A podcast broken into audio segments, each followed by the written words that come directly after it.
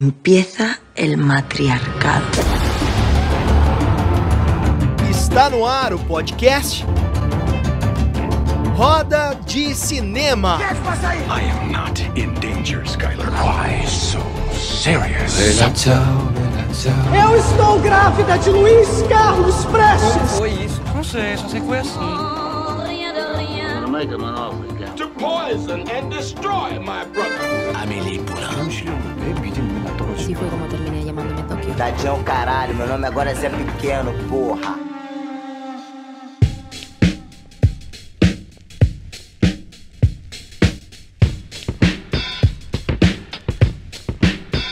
Muito bem, buenas noches! Está começando mais uma edição deste programa Roda de Cinema. Estamos diretamente da Google Podcasts, Spotify, Breaker, Overcast, Pocket Casts, Radio Public, Anchor e agora também no YouTube. Vamos diretamente, estamos fazendo testes na introdução. Vamos diretamente dar um oi para esta nossa queridíssima membra da nossa bancada. Ela que é apresentadora, é, é, roteirista, escritora, é, é, ela, é, ela é praticamente um tudo, esta pessoa. Boa noite, Débora Delta. Boa noite, gente. Boa noite. Muito bom estar aqui mais uma vez. Sou tudo isso aí, mas estou mais conhecida como uma pessoa que dá spoiler dos convidados, né? Na verdade, mas dessa vez a gente. Ó, oh, não vamos Não ter agora?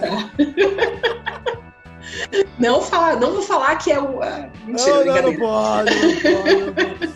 Muito bem, valeu, Debinha. Do outro lado da bancada, boa noite, ele, produtor cinematográfico, produziu Turma da Mônica Laços. A Dona Irã, meu nome é João Rubinato, ele, Calquintas. E bom dia, boa noite, boa tarde para todo mundo. Cara, o dia hoje está muito bacana, porque faz alguns anos, vai quase 10 anos que eu não sento para conversar sobre cinema com o convidado nosso.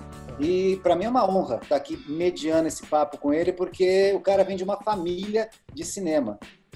Todos ali que eu conheço da família, e conheço alguns, gosto muito de todos eles, tá? Respiram cinema desde que nasceram, né? Então vai ser um papo muito bacana. Não, e digo mais, cara, assim, você- olha a história de- desta pessoa, né? É, é, é, como você disse, ele vem de uma família. Cara, é um negócio que eu falo, putz, era tudo que eu queria, sabe? Assim, tá, nascer numa família que desde o berço você já tá lá no negócio, porque, cara, é, é para quem é apaixonado por isso, que diferença faz, né? A gente, fa- a gente tá já numa família que vem dessa história, né? E será assim com o meu filho? Ele virá numa família de um cineastinha brasileiro. Vamos lá, então. Primeiro, lembrem de seguir o nosso Instagram, arroba Roda de Cinema, o nosso Catarse, entra lá. Lembrando que a gente faz um trabalho social. Quer dizer, a gente tenta fazer, né, a partir do momento que as doações chegarem para nós, um trabalho social de ajudar as famílias que estão em condição financeira um pouco delicada em função das consequências da Covid em nosso país. Portanto, entra lá. Você que entrar lá, entra aí, catarse.me, digita Roda de Cinema, você vai ver o que tem de recompensa ali.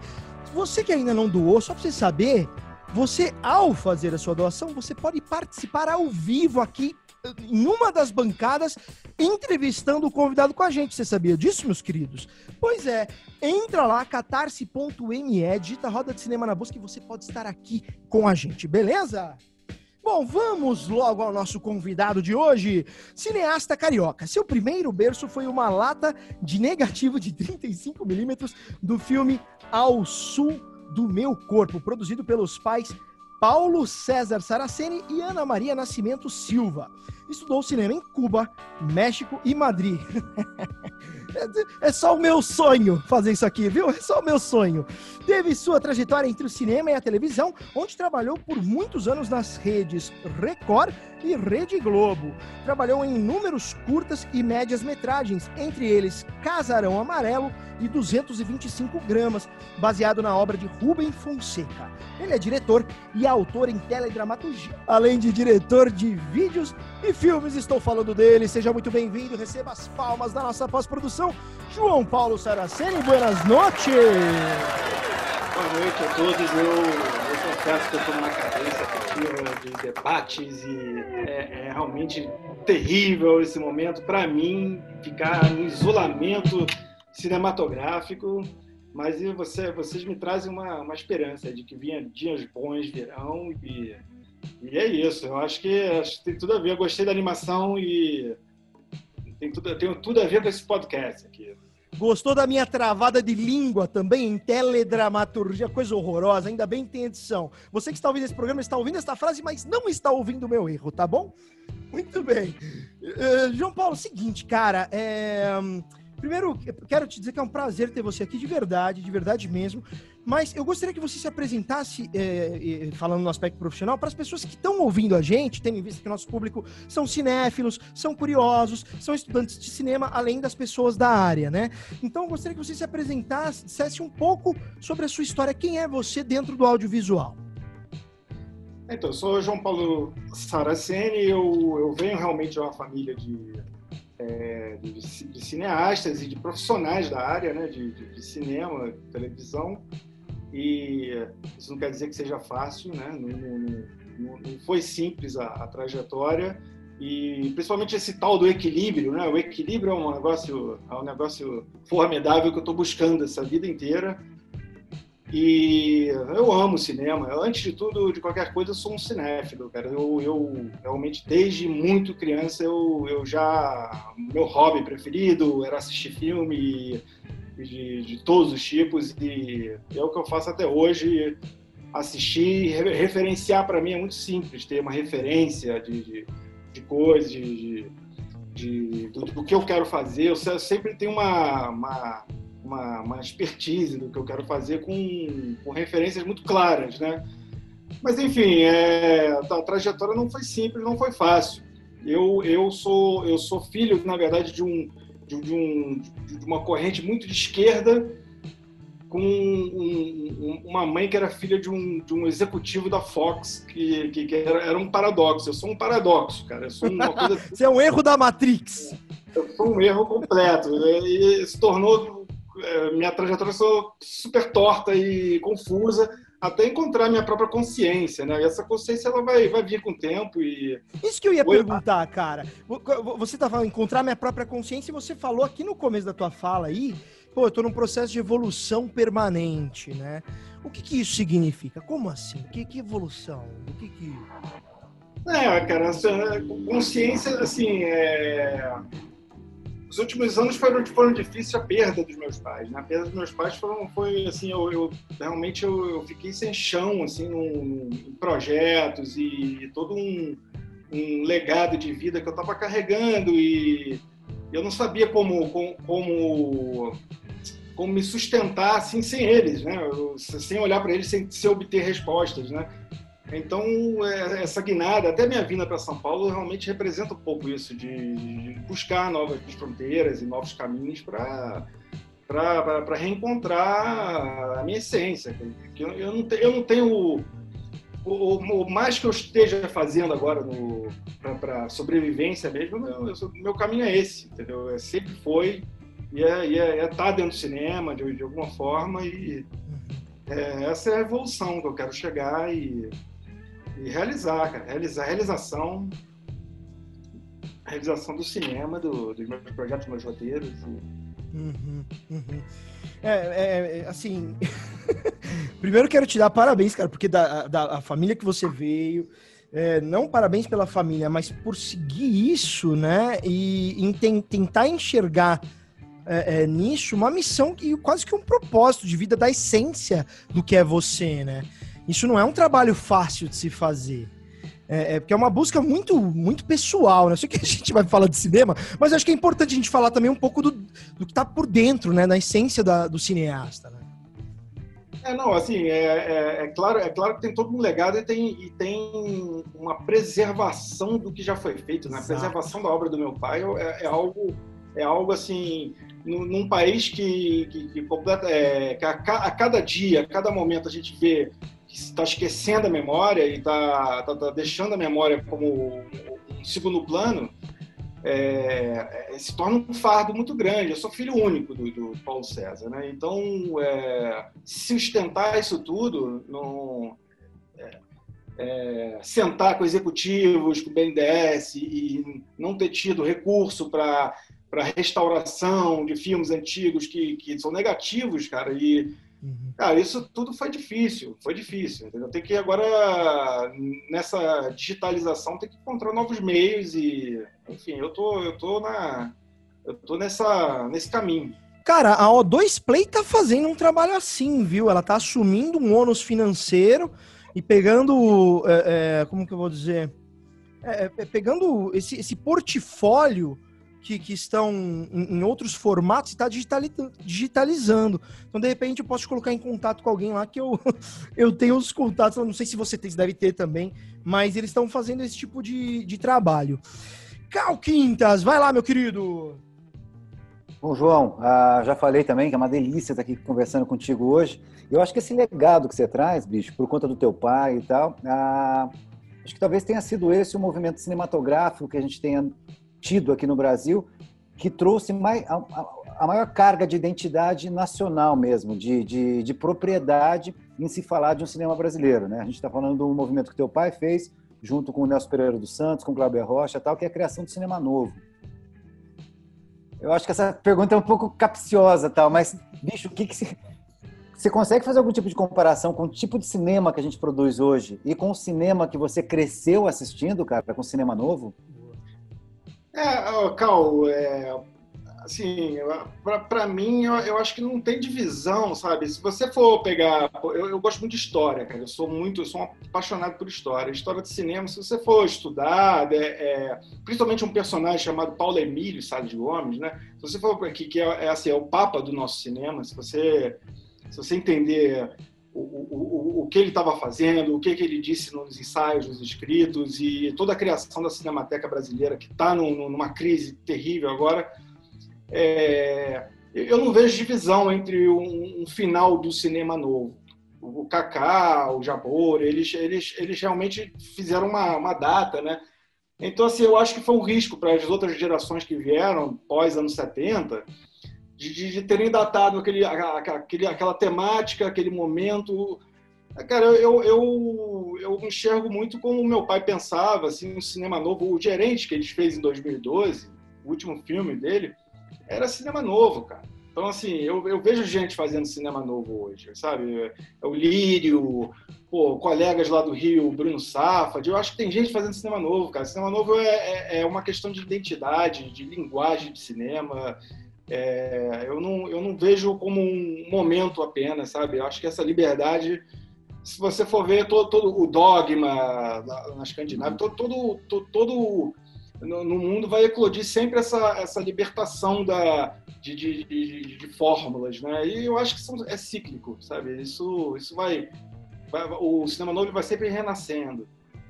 Mas enfim, também era claro que era um, era um momento ali que tinha aquele movimento tinha um selo, né? Tinha um selo uhum. que é quase uma propaganda e, e, mas enfim, o cinema de autor, digamos assim, ele vai estar sempre perdurando, acredito. Bom, uma coisa que eu acho, só seria interessante tanto o Cal quanto o, João, quanto o João é, é, é um, explicar aqui para principalmente para o nosso ouvinte, uma vez que a gente tem uma, uma gama de ouvintes que, que, que estão estudando é, é, a diferença, quando a gente fala cinema novo, significa o quê? Quando a gente fala cinema é, é do passado, qual, qual é a principal diferença entre essas duas vertentes? Olha, cinema do o cinema do é, cinema novo um, iniciou-se com cinco vezes favela, Arraial do Cabo, com um cinema que fazia contraposição aos cinemas de, estúdios, né, que se fazia na Vera Cruz nos anos 50. E eles pegaram a câmera e levaram para a rua, cara. Eles levaram para a rua e trabalhavam com não atores e, estava se discutindo o momento, momento político, o momento que o Brasil estava vivendo. E esse retrato do, de jogar essa lente para para a rua, para o que está acontecendo lá fora, isso era, isso era o que simbolizou o cinema novo. Né? Claro que foi, foi variando para a retomada da, da literatura, do modernismo, e a coisa se aprofundou, mas eu acho que a essência foi essa, entendeu? Até a criação do, do, do cinema direto, né? com, com Eduardo Coutinho, e no documentário também, a coisa do, do Geraldo Sarno, também, também faz, fazem parte. O cinema marginal de, dos anos 70, né, o, o, seria uma terceira geração do cinema novo, na verdade. Ele é, foi uma continuação, então não, não teve divisão, não uhum. teve é, é, eram pessoas mais jovens que estavam bebendo daqueles caras que já do Nelson que já estava fazendo há muito tempo aquilo e, e, e seguiram, né? E eu acho que eu acho que é isso. Eu acho que o, a questão do, do, cinema é passar o bastão, sabe? E, sem deixar de, de, valorizar o que foi feito, entendeu? A gente não pode passar uma borracha em tudo e agora vamos fazer um cinema de mercado. Agora vamos não. Eu acho que acho que tudo é válido, entendeu? A gente não eu acho. É, um dos princípios de constelação sistêmica, para quem acredita, eu acho que tem muito a ver com isso que o João está falando, é respeitar e honrar a nossa história, né? O quanto que, graças ao que tivemos, somos o que somos, né? É, e poderemos ser o que seremos. Enfim, ó, é cê, às, vezes, às vezes você tem um tipo de movimento, uh, Fabrício, que acontece meio que sem programar, ah, na maioria das vezes tal. E o cinema novo foi um pouco disso também. A gente tem que lembrar e tem que posicionar isso na época que ele aconteceu. A gente está falando dos anos 60, anos 70 tal, que foi aquela época muito conturbada aqui no Brasil, né? Começo de ditadura, essas coisas todas. E começou-se a fazer um tipo de cinema, como o João estava contando lá, que era um cinema que fugia um pouco da fórmula que os estúdios hollywoodianos tinham na época e da, e da, da fórmula que a maioria dos filmes brasileiros tinha também, que eram comédias, musicais tal. Era uma coisa muito mais voltada para o entretenimento. E o cinema novo não, ele veio trazer um tipo de reflexão, ele veio trazer um... A, a, ele veio fomentar um pouquinho de senso crítico, cara. E é óbvio que isso traz uma, a, uma influência fodida até hoje, como o João falou mesmo, né, do movimento Dogma e tal, essa a máxima né, do Galber Rocha, que uns criticam, outros acham do caralho e tal, que é uma câmera na mão e uma ideia na cabeça. Cara, o Dogma foi mais ou menos isso, né? Os caras faziam sem recursos, sem luz, enfim, sem equipamento, iam lá e faziam com não atores, como o João estava falando mesmo e tal. Então, esse tipo de movimento influenciou, e não foi só aqui no Brasil, né? Influenciou globalmente mesmo, e é até hoje uma maneira de fazer cinema. Mas, do meu ponto de vista, o fundamental do cinema novo, além dessa. A, a, dessa parte ligada à estética e à linguagem e tal, foi justamente tentar trazer o senso crítico mesmo, cara. Era, era a temática, era do cinema de autor ah, enquanto temática mesmo, saindo um pouco do que era só entretenimento. Isso, puta, influencia a gente até hoje mesmo, cara. Olha aí, em microaulas dentro do Roda de Cinema, hein? Muito bem. Bom, vai lá, grande Débora Delta, vai lá, minha querida.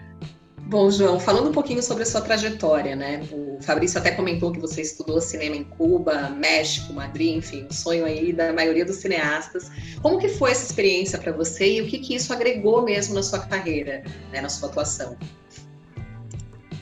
Então, é, só fazer uma, uma ratificação aqui com o Cal, é, fazer, uma, fazer uma ratificação aqui é, histórica, porque no, no, se você for ler o livro Revolução do Cinema Novo, do Glauber, Tá lá, tá lá ele dizendo que essa frase, é, é, uma câmera na mão, uma ideia na cabeça, é do Paulo César Saraceni, só para... oh, eu sabia, eu sabia!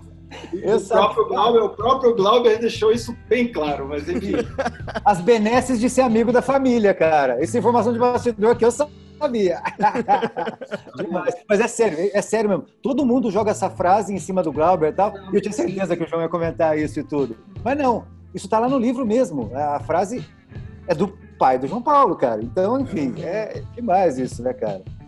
Mas, Débora, é, é assim, o, o, Cara, Cuba representou muita coisa na minha vida, né? Foi assim, lá, lá eu, eu tive minha, minha primeira grande paixão, né? Que eu, eu casei com uma, uma espanhola, que era Olaya, né? E, e lá, lá, lá eu tinha 22 aninhos, né? Quando eu fui. Isso, é, realmente, quando eu me lancei, foi, foi incrível, porque o meu, o, meu, o meu avô, ele que me deu um dinheiro, botou no meu bolso e falou, vai, meu filho, sabe? Ele, ele me queria me feliz. Ele não era um cara, ele, ele não tinha nada com Cuba, sabe? Ele era um grego, é, é, imigrante, totalmente ligado a raízes de Hollywood.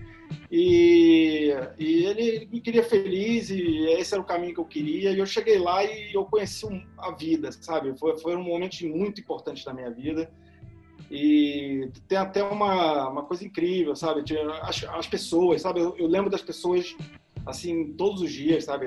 Tinha um mexicano lá que me falou: Ah, tá apaixonado, João? Agora você vai começar a escrever bons roteiros e tudo mais.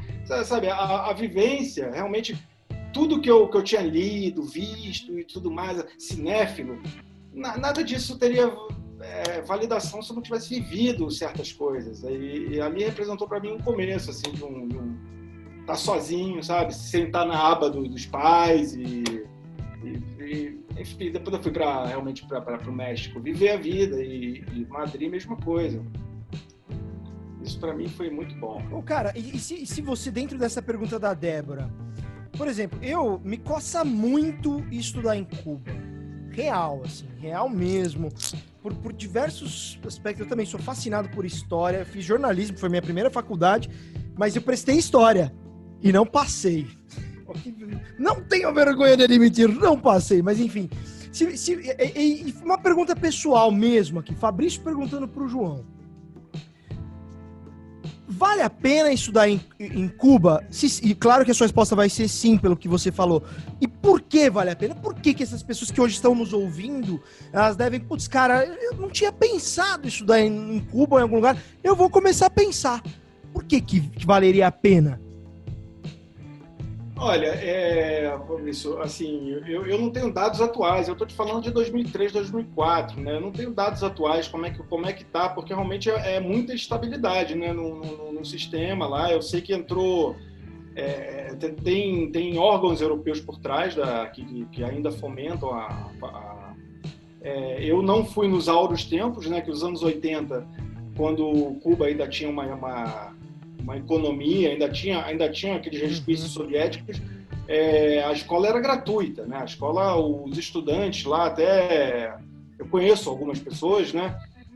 E era, era essa escola realmente tinha uma tradição muito grande. Quando eu fui, já já já já estava numa certa decadência eu não sei como está atualmente, eu não tenho dados para poder afirmar que vale a pena. O que eu digo que vale a pena, a experiência vale muito a pena, e realmente vale muito a pena você ficar num, trancado numa, numa lugar afastado de Havana e respirando cinema 24 horas durante seus dois, três anos, entendeu? Isso é, isso é, isso é, isso é realmente ímpar na vida de uma pessoa, entendeu? E é, ali as pessoas realmente só falam de cinema só, só tem esse assunto, entendeu? Então, isso para a formação de um, de um, de, um, artista, de um cineasta, é, fundamental. Mas, assim, quanto a questões técnicas de fotografia, de edição, hoje em dia eu não sei realmente como estão os equipamentos lá para poder indicar. Sabe?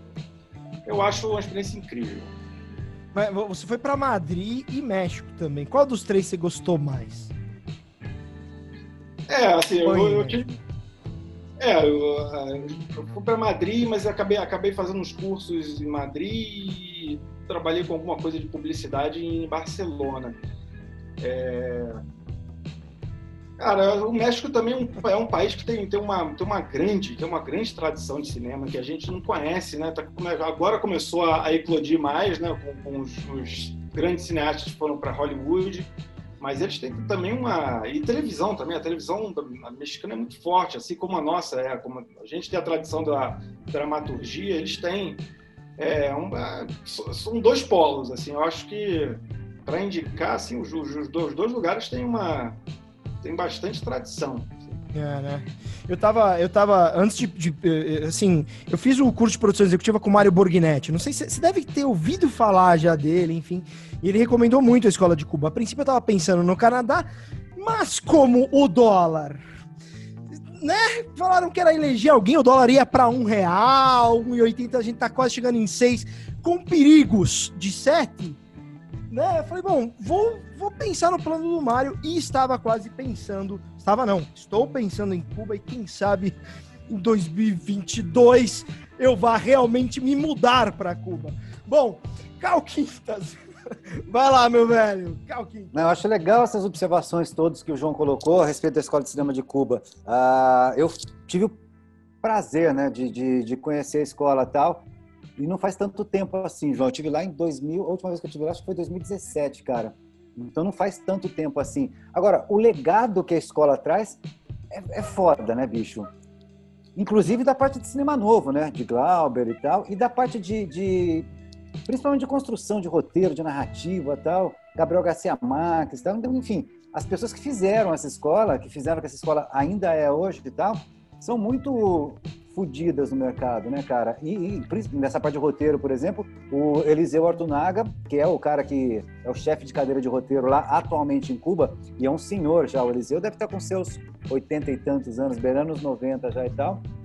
E faz alguns roteiros, ah, ou consultorias de roteiros que foram ah, marcos mesmo de cinema recente. Eu acho que ele chegou, inclusive, a fazer a consultoria do roteiro do, do, do Mulher Incrível, né? Do Mulher Fantástica, que ganhou o Oscar de filme estrangeiro do Chile e tal. Então, assim, apesar da idade dele, e falando de um tema que é extremamente contemporâneo, né? De transgênero, essas coisas todas tal. Eu acho que esse tipo de vivência é, é, é genial. E outra coisa que você falou do México, cara, assim, cinema mexicano é foda.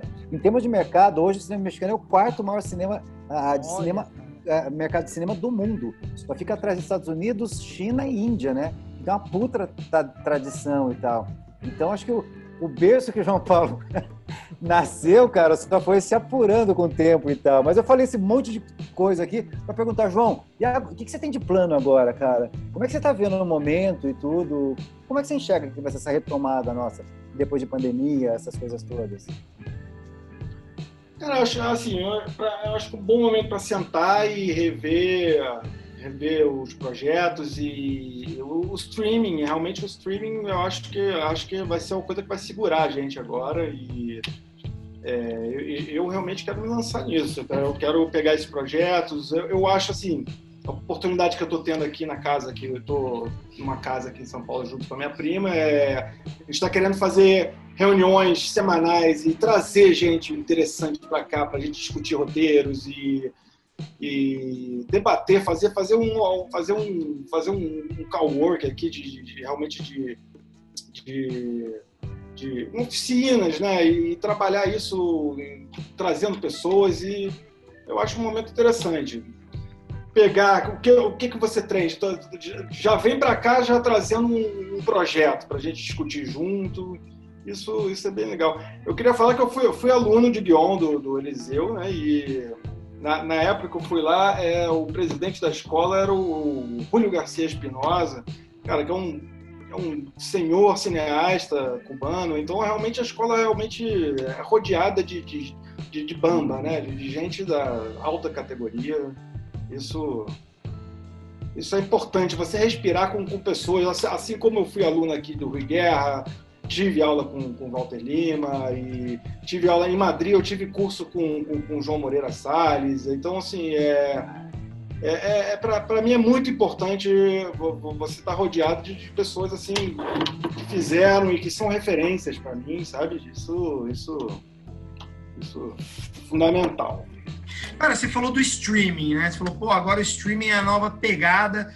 É, agora, o que você acha que pode acontecer no mercado audiovisual, a partir do momento que você tem uma política de streaming extremamente agressiva, né? Você tem os players vindo, então você tem Amazon, você tem Netflix, Disney Plus, é, Apple, Apple Plus também, acho que é esse o nome do, da, da, Apple Plus. É, as TVs tomando paulada de tudo que é lado e o fomento público sendo destruído de todas as formas, numa política que não, não dá nem para chamar de liberal, né? acho que é uma política suicida, a meu ver. Mas é, o, o, acho que vai acontecer no mercado com essa, com essa chegada forte dos streamings? Você que já trabalhou em TV e tudo mais.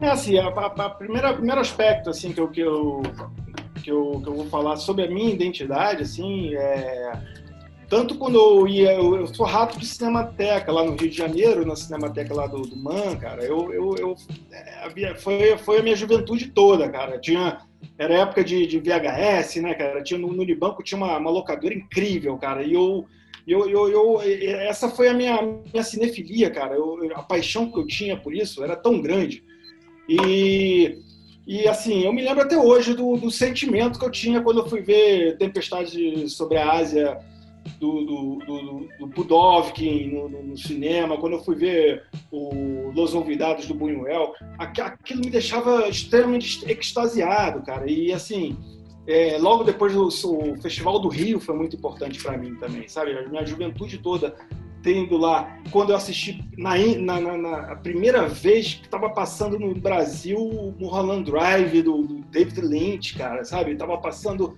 é, Dançando no Escuro do Lars von Trier. Cara, isso, essa magia, para mim é é o cinema, sabe? É essa coisa do, sabe, do, do, do os primeiros a estar tá enxergando aquela luz, sabe? E, eu acho que assim nesse momento a gente tem que tomar muito cuidado para não perder essa magia, sabe? Essa, é, isso, isso é uma coisa, sabe? Isso é, isso é a fantasia do cinema, sabe? Aquela coisa do, do, do cinema paradiso. Isso, isso para mim é, isso é apaixonante.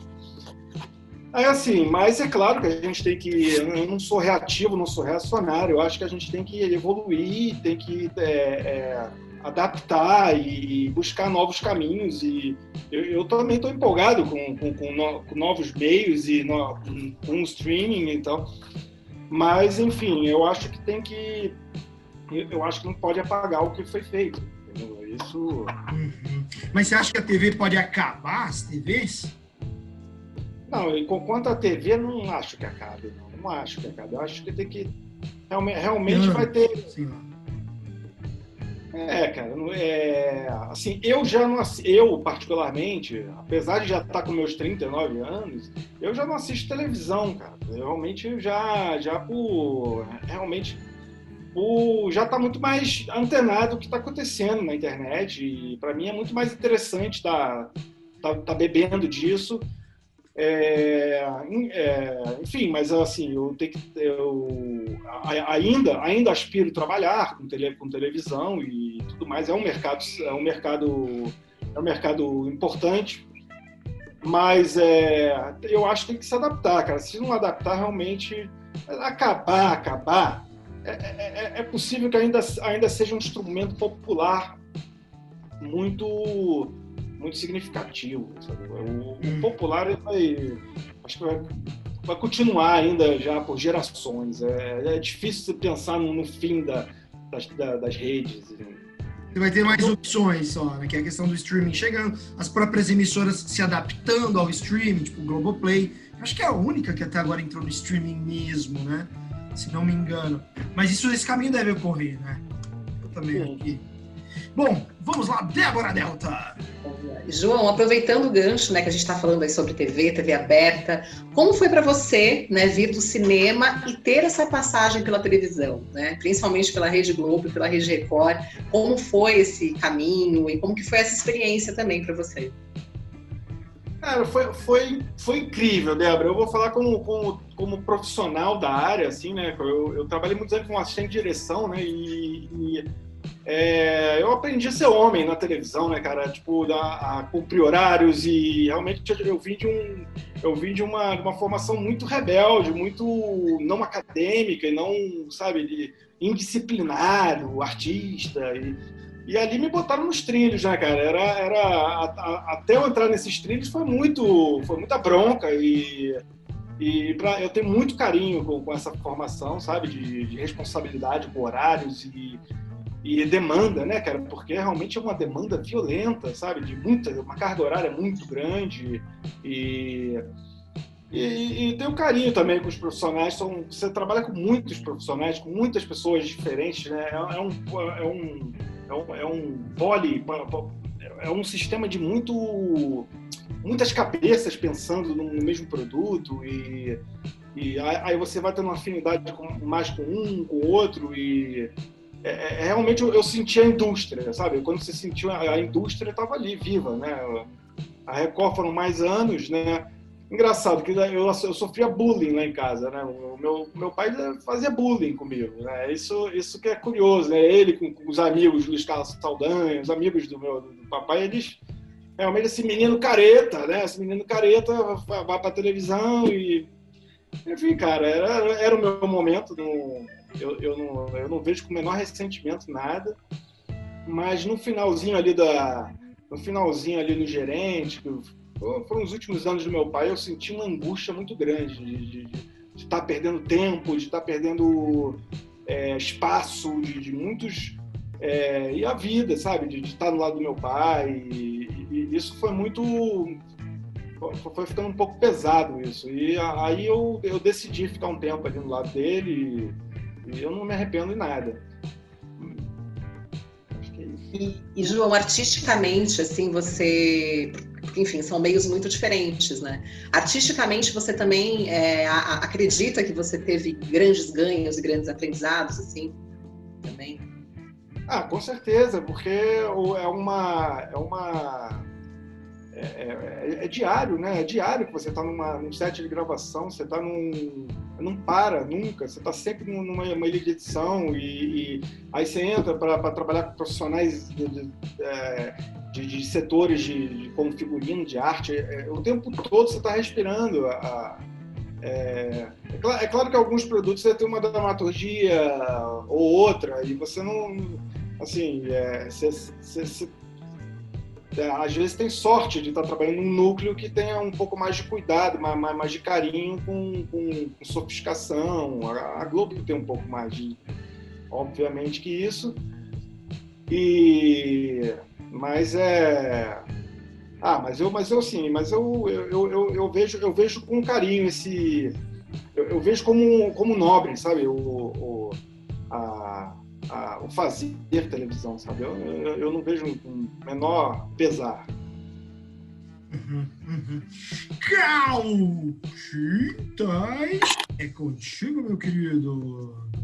Ô, João, voltando um pouco para essa história de cinema de autor, enfim, uh, cinema mais de raiz, esse tipo de coisa toda. Você trabalhou um bom tempo como curador também, né? Acho que paralelo ao teu trabalho artístico como diretor, tal, você fez curadoria de uma série de festivais, tá? Ah, e você está trabalhando novamente com isso agora, né? Ah, o Festival de Petrópolis e tudo e tal.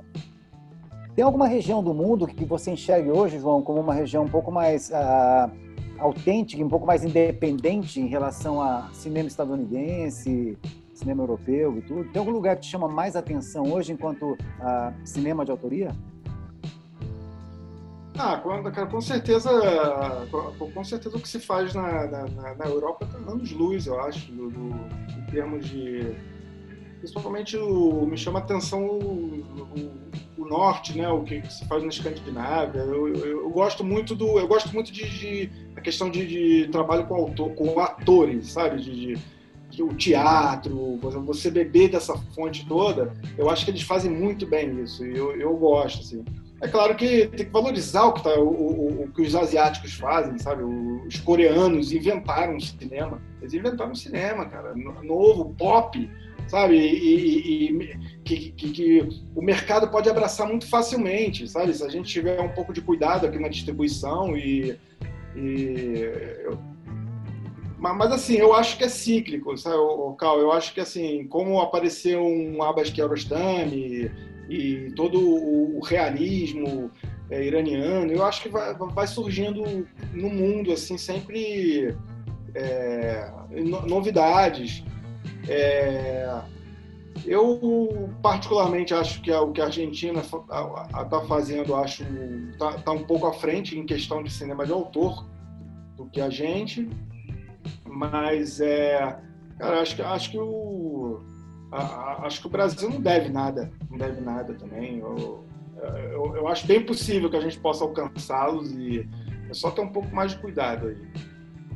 O, por exemplo, teve a gente entrevistou o Pablo Vilaça, né, e outros também, e, e, e até foi uma, uma impressão também deles de que há um preconceito do brasileiro com o que o brasileiro produz.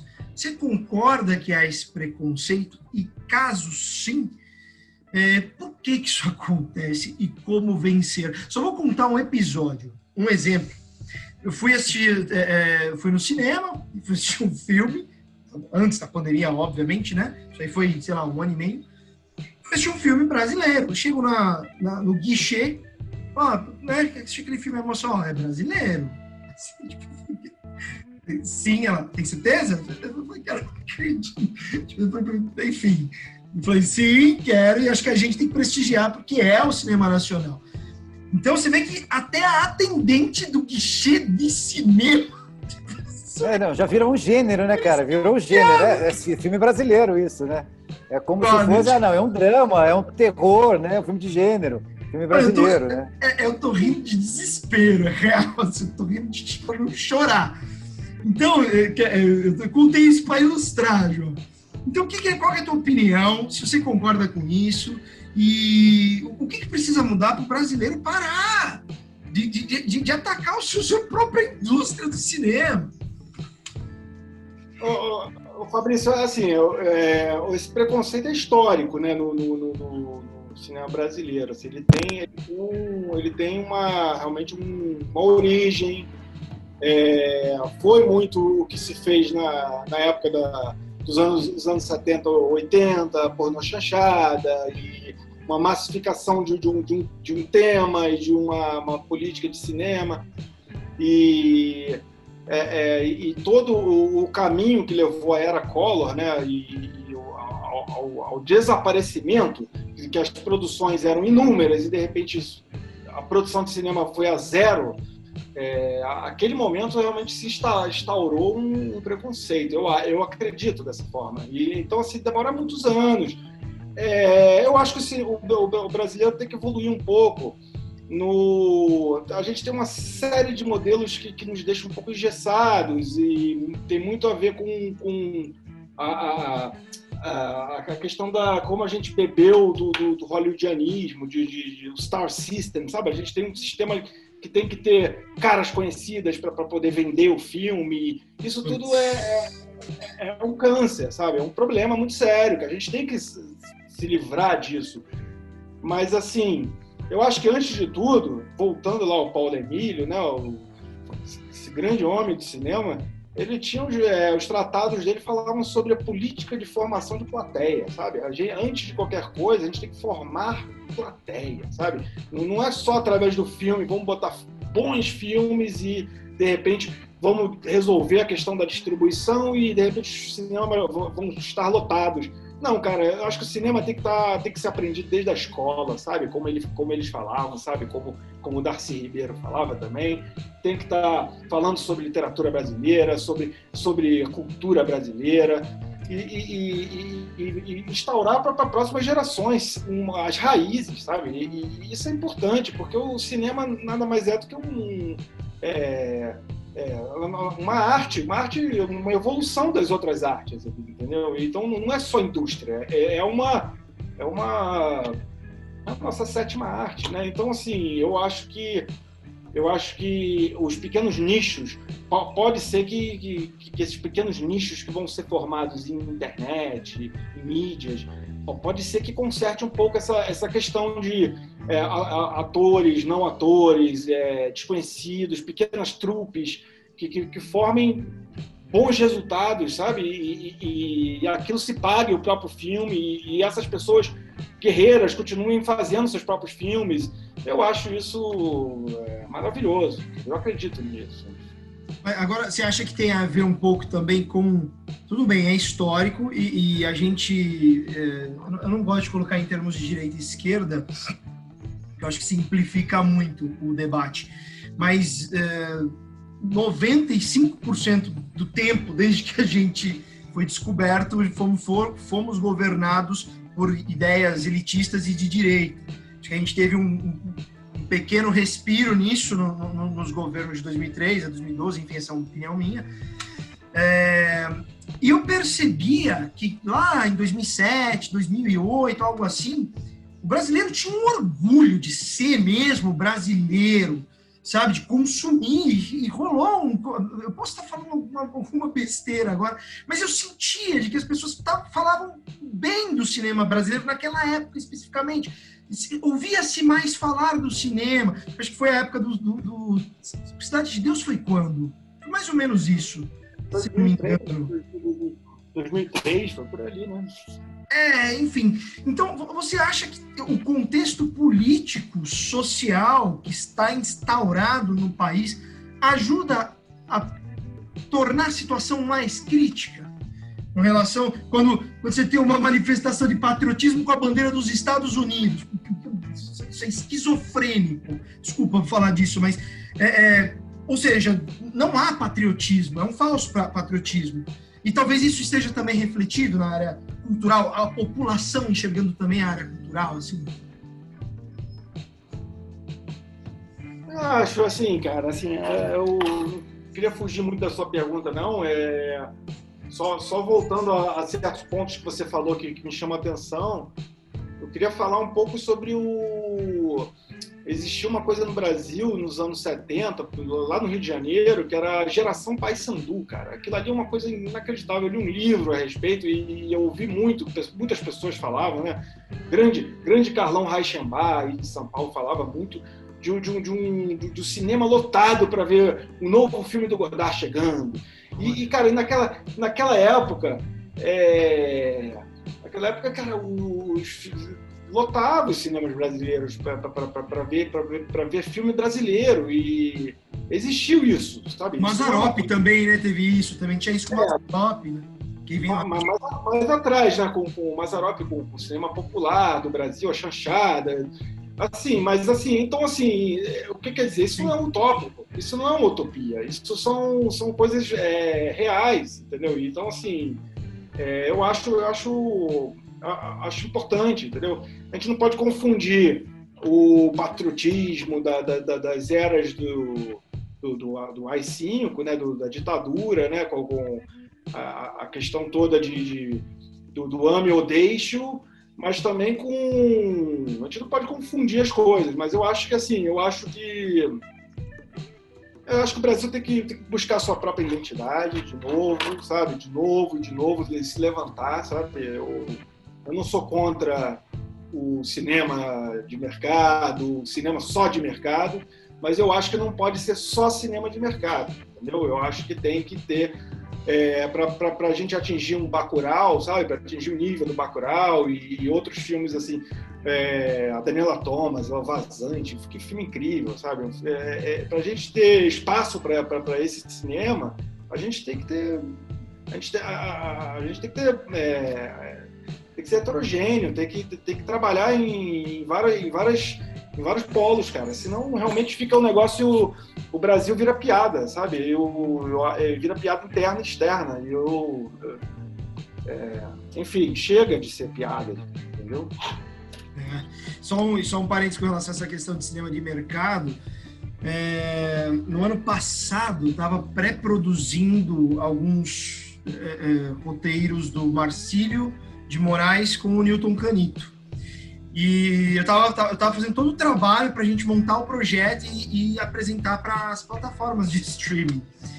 E, e, uma, um dos, uma das exigências era ter influencers famosos nos projetos. Então é dificuldade. Você tem uma obra de época, um bagulho ferrado, meter um influencer ali e, e, a apresentação era assim: o nome do cara, quantos seguidores, curtida. É. É, assim, eu conheço, conheço, conheço o Canito, muito amigo da família aqui, né? E, e o Marcílio, cara, olha que curioso. Eu trabalhei muito, muito, muito com o Marcílio, né? Foi, foi, foi meus, meus anos de televisão. Eu tive a sorte de ter trabalhado com, com esse cara que eu acho incrível. Né? É, é, sensacional, cara. Um cara que manja de televisão demais, sabe? E, e, e foi, foi, um seriado que a gente fez também. Eu trabalhei, eu trabalhei em vários produtos. Mas assim, é, tem que ver pelo menos, tem que ver primeiro o que, que esses influencers vão falar. Eles, eles são bons, eles são, são de talento, ou eles simplesmente são pessoas, são caras famosas que, que têm número de seguidores. É, sabe, é, vamos botar em matemática, sabe? Isso cara, isso não é marketing, não é publicidade, sabe? Tem que tomar cuidado com isso. É, uma coisa não pode engolir a outra. É, eu, eu era um estudante ainda quando lançou Cidade de Deus. Né? E eu, eu vi aquilo, eu era muito menino, né, cara? Então eu tinha uma cabeça ainda. Eu tinha uma cabeça ainda de, de, de jovem ainda, então. Ah, eu falei, esse pessoal de, de São Paulo vindo aí com, com cinema publicitário, não sei o quê. Cara, foram alguns anos depois eu fui descobrir como Cidade de Deus é um grande filme, sabe, cara? É um, é, é um filme marcante demais, sabe? E, e, e tá anos luz ao, ao, ao, a essa questão do, desse, do que esses influencers estão falando hoje em dia, entendeu? Então, assim, é, nem 8 nem 80, sabe? Eu acho que tem um equilíbrio, esse tal do equilíbrio aí na... Pra tudo na vida, né, mano? Então, Quintas, vamos à última rodada de perguntas. Vai lá. Bom, ficando nessa história ainda assim, eu acho que é muito foda também, cara, quando você começa a, a ver que hoje está tudo meio que baseado em economia de atenção mesmo, cara. Sei lá, me dói ser um pouco pessimista ah, para falar disso tal, mas, cara, eu acho que cada vez a gente tende mais a ser nichado mesmo, a não ser que a gente tome algum tipo de atitude, a gente enquanto artistas e tudo, porque, meu, no que depende do mercado, virou, a chave já virou. O streaming está aí, eles que são, aliás, eles que são os caras que estão fazendo os investimentos hoje, né? Ah, apesar da inação do nosso adorado governo federal no ano passado e tudo, só o investimento que a Netflix tinha declarado no final do ano passado que ia fazer esse ano no Brasil era, era mais da metade do que o fundo setorial do audiovisual iria fazer. E não fez um nada, bilhão, né? acho que era um bilhão, acho, não sei. É, o fundo setorial era 750 mil, a Netflix ia colocar 350, é, 750 milhões e a Netflix ia colocar 350 milhões, cara assim, é uma desproporção tão grande tudo, só que é baseado, assim, legal, bacana, a Netflix vai estar colocando isso e tal, só que a economia deles é baseada em outra coisa, né? Eles precisam, a fórmula é outra, eles precisam de atenção, eles precisam de audiência, desse tipo de coisa toda, ao passo que o fundo setorial, se existisse ainda, né? Porque esse ano não botou um puto, né? Em nenhuma produção e o caralho. Então, ah, se existisse, não. Tinha que ir muito para cima disso, né? De fomentar a cultura brasileira, de falar disso, da literatura brasileira, enfim, de pegar esses valores que são tão patrióticos nós. Eu não sei, eu sou muito pessimista. João, você vê alguma possibilidade de que isso se inverta, cara? Você acha que a gente tem como voltar atrás ainda, bicho?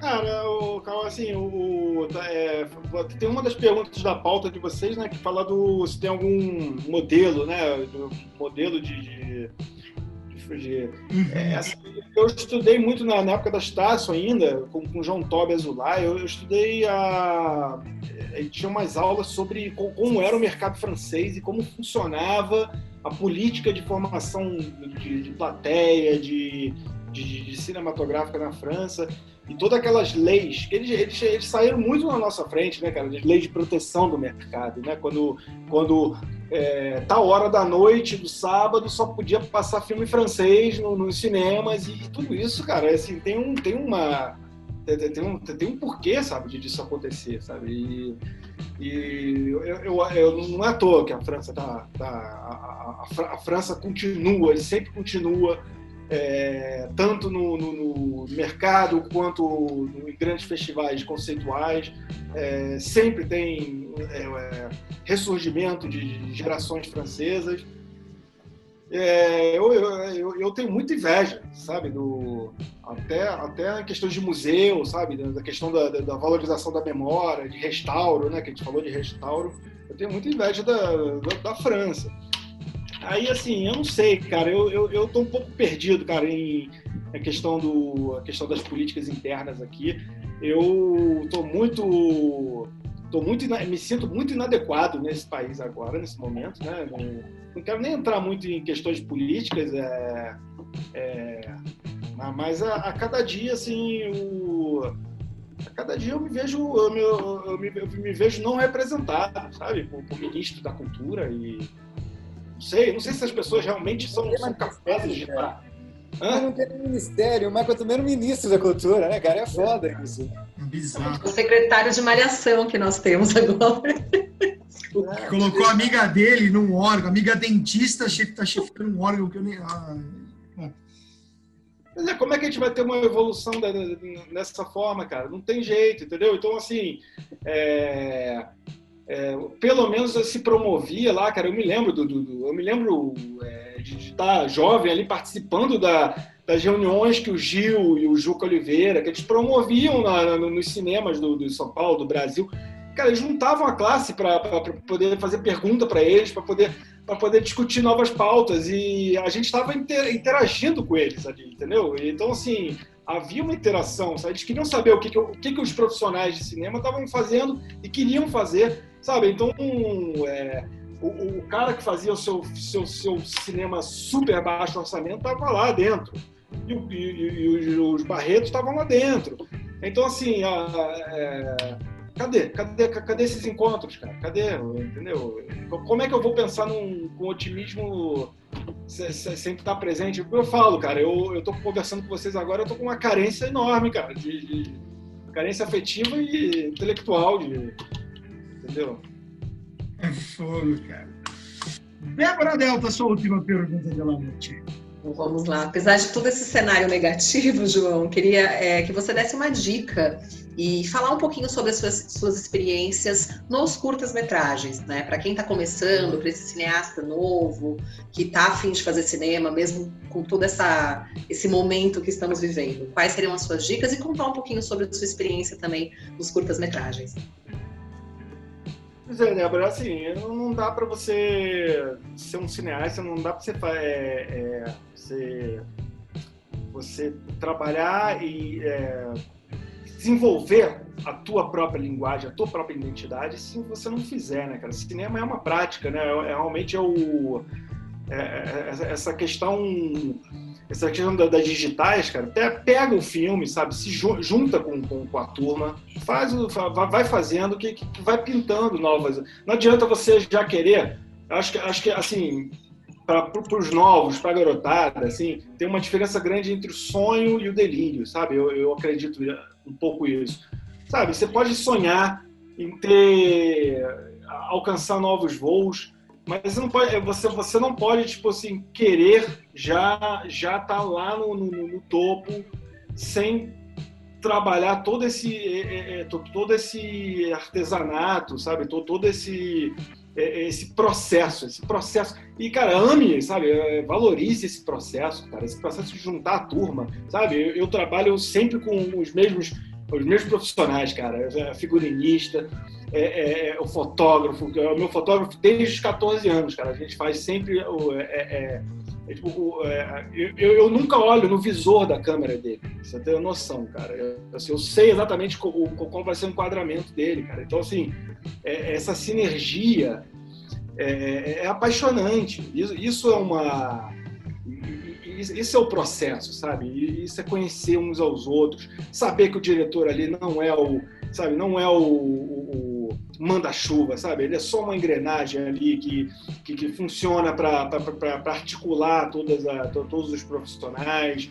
É, você não faz nada sozinho, isso é muito importante. É um é, cinema é equipe, cara, é um, é um, jogo de futebol. Eu gosto muito de futebol, cara. Então, cinema realmente é, é uma partida ali, entendeu? E isso isso, isso nunca vai deixar de ser, entendeu? Com, com, com televisão, com indústria, com nunca vai deixar de ser essa, essa esse coletivo, né?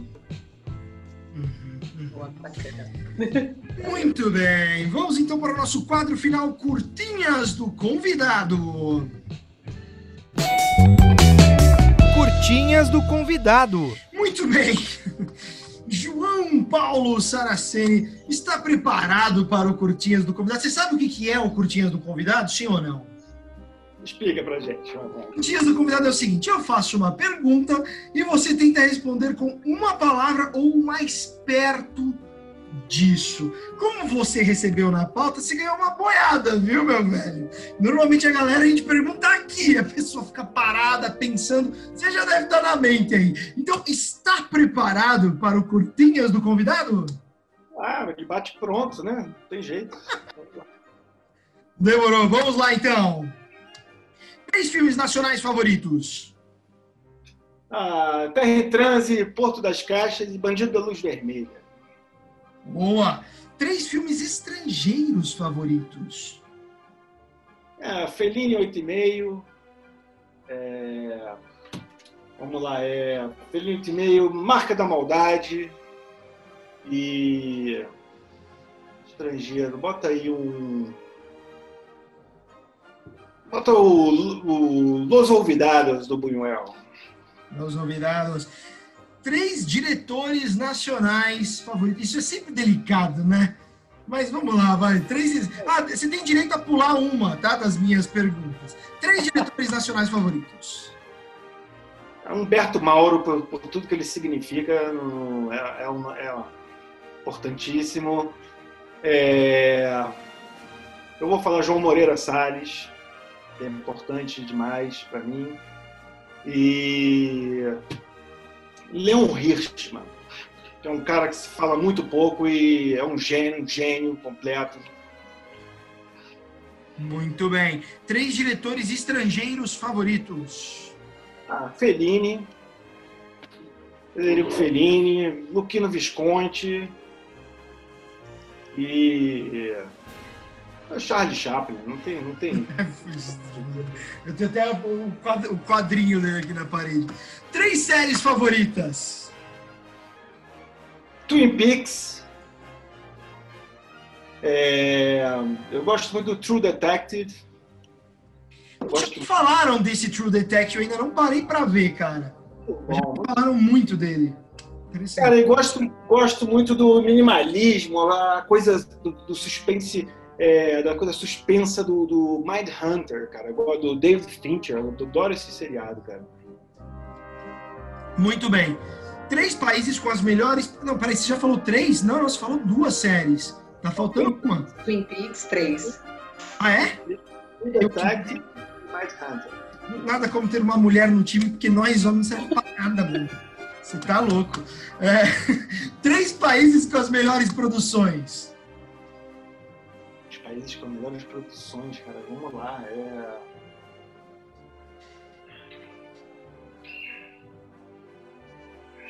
Argentina. É... Dinamarca. França. É, você conhece o Ari Aster? Diretor do Hereditário. Você assistiu Hereditário e Midsommar, não? Sim, sim, sim. O que, você achou? Bom, cara, não prendeu tanto assim, mas é. Uhum. E o Jordan Peele? Os filmes Gosto. do Jordan Peele. Gostou? Gostei, gostei. Bacana. Se a pessoa precisasse neste momento, se você fosse falar para a pessoa desligue este podcast e assista, o que seria?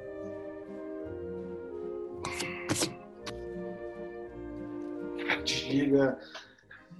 Cara, vai assistir. Cara, vai assistir. Vai, vai, vai assistir Bacurau, cara. Vai assistir Bacurau, vai, vai, vai, vai assistir. Vai assistir nosso, nosso cinema, né, cara? Nosso cinema bom que está sendo feito e eu acho que isso é importante. Nossa identidade, né, cara? Exatamente. Kleber, Kleber é um cara, um cara muito, muito. veio da crítica, né, cara? É um cara muito preparado, eu acho. Uhum, uhum. Muito bem, este foi o Curtinhas do Convidado. Curtinhas do Convidado. Está acabando este podcast. Cal Quintas, deixa aqui suas últimas palavras para o nosso convidado e para o nosso público. Ah, que aula boa, que delícia reencontrar o João. Que delícia saber ah, que ele ainda tem esperança, que a coisa ainda volte a ser legal e tudo. E, então, João, um abração para todo mundo da família, cara. Adoro todo mundo aí tudo. E é, e é muito legal, realmente, a gente ter a oportunidade de trocar uma ideia com alguém que nasceu num berço de cinema e tudo, se criou ah, com o cinema e tal, e tá, e tá tão lúcido em relação a tudo que está acontecendo agora e o que, e o, que o mundo está colocando como pegadinhas pra gente tudo. Abração, João. Pegadinha. Débora Delta! João, muito obrigada pela participação, por tudo que você trocou aí com a gente hoje, por falar sobre cinema brasileiro, cinema novo, e ainda mencionar o Twin Peaks, que eu sou fã também, eu amo David Lynch, então obrigada mesmo aí, foi um ótimo aprendizado pra gente hoje, valeu. Muito bueno. João, suas últimas palavras. Não, queria dizer que vocês supriram, cara. Minha carência, minha carência por hora aí foi, foi suprida hoje. E é isso, cara. Muito bom estar entre entre o pessoal falando sobre cinema, né, cara? E independente se está falando sobre mim, é, eu gosto de estar junto aí, sabe? Sobre, sobre cinema sempre, sabe? Assistam cinema, vejam cinema com, com paixão. E é isso. Muito bem, muito bem. Só ficou faltando uma coisa. Cal e Débora, que filme que vocês indicam pra galera assistir essa semana? Caraca, Cal, começa com você aí que eu tô pensando ainda. Dilema das redes, para falar dessa história toda de economia de atenção, de como as redes sociais e o próprio streaming hoje estão tentando uh, colocar a influência deles sobre o que a gente consome, o que a gente assiste, essas coisas todas. É fundamental, esse filme é fundamental. O Senhor Documentário está na Netflix. Boa, Débora! Mas incrível, incrível a Netflix tá promovendo, do jeito que está promovendo, um documentário que é meio que um tiro no pé e que mostra um pouco do, do, dos segredinhos deles em relação à formação de audiência, né, cara? É muito louco isso. Interessante, interessante. Dedé. Tem que ser um lançamento, algo novo, pode ser das Se antigas. Se você quiser, qualquer coisa. Bom, já que falamos de David Lynch, esse dia eu estava ouvindo Nina Simone e me lembrei da cena final de Império dos Sonhos. Então fica essa dica aí para você. Legal. Muito bem. E eu quero deixar de dica, cara, se você gosta de Black Mirror, se você se conecta com esse tipo de tema, que acho que tem a ver um pouco com o dilema das redes, mas era uma, um negócio que os caras, pra você ter uma ideia, tem um episódio que acontece em 2520. Pra você ter uma ideia assistam original da Amazon e não é propaganda, é porque eu realmente assisti e falei, cara, não é possível que isso exista. Electric Dreams na Amazon Prime Video. Caraca! E, eles têm 10, são acho que duas temporadas, 10 episódios, é, é, é, sem dó, não é? Não é que nem Black Mirror que solta três episódios por temporada e você fica louco. Assistam Electric Dreams na Amazon Prime Video. Vale muito a pena. É de explodir a cabeça. Vale muito bom. Se você gosta de Black Mirror, você vai, enfim, você vai surtar com Electric Dreams. Muito bem, estamos acabando então mais um episódio de Roda de Cinema. Lembrando que estamos aqui diretamente de Google Podcasts, Spotify, Breaker, Overcast, Pocket Casts, Radio Public e Anchor e também no YouTube. Sigam a gente nas redes sociais, arroba, Insta, arroba Instagram, não, no Instagram, arroba Roda de Cinema e no Catarse, catarse.me, digita lá Roda de Cinema e, e, e, e façam a sua doação para este projeto que nós convertemos o valor que ali aparece para cestas básicas para doar para as pessoas. Assim que começar a aparecer, é o que vamos fazer. Ok? Um forte abraço, um grande beijo a todos vocês, outro e fui, até a próxima!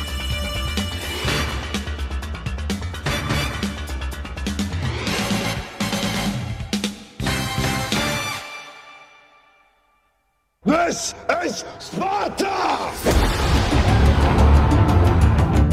Este foi o podcast Roda de Cinema. I am not in danger, Skylar. Why so serious? I see dead people. I'm the king of the world! Eu estou grávida de Luiz Carlos Prestes. I am the danger. Como foi isso? Não sei, só sei que foi assim. Hasta la vista. Tadinho caralho, meu nome agora é Zé Pequeno, porra.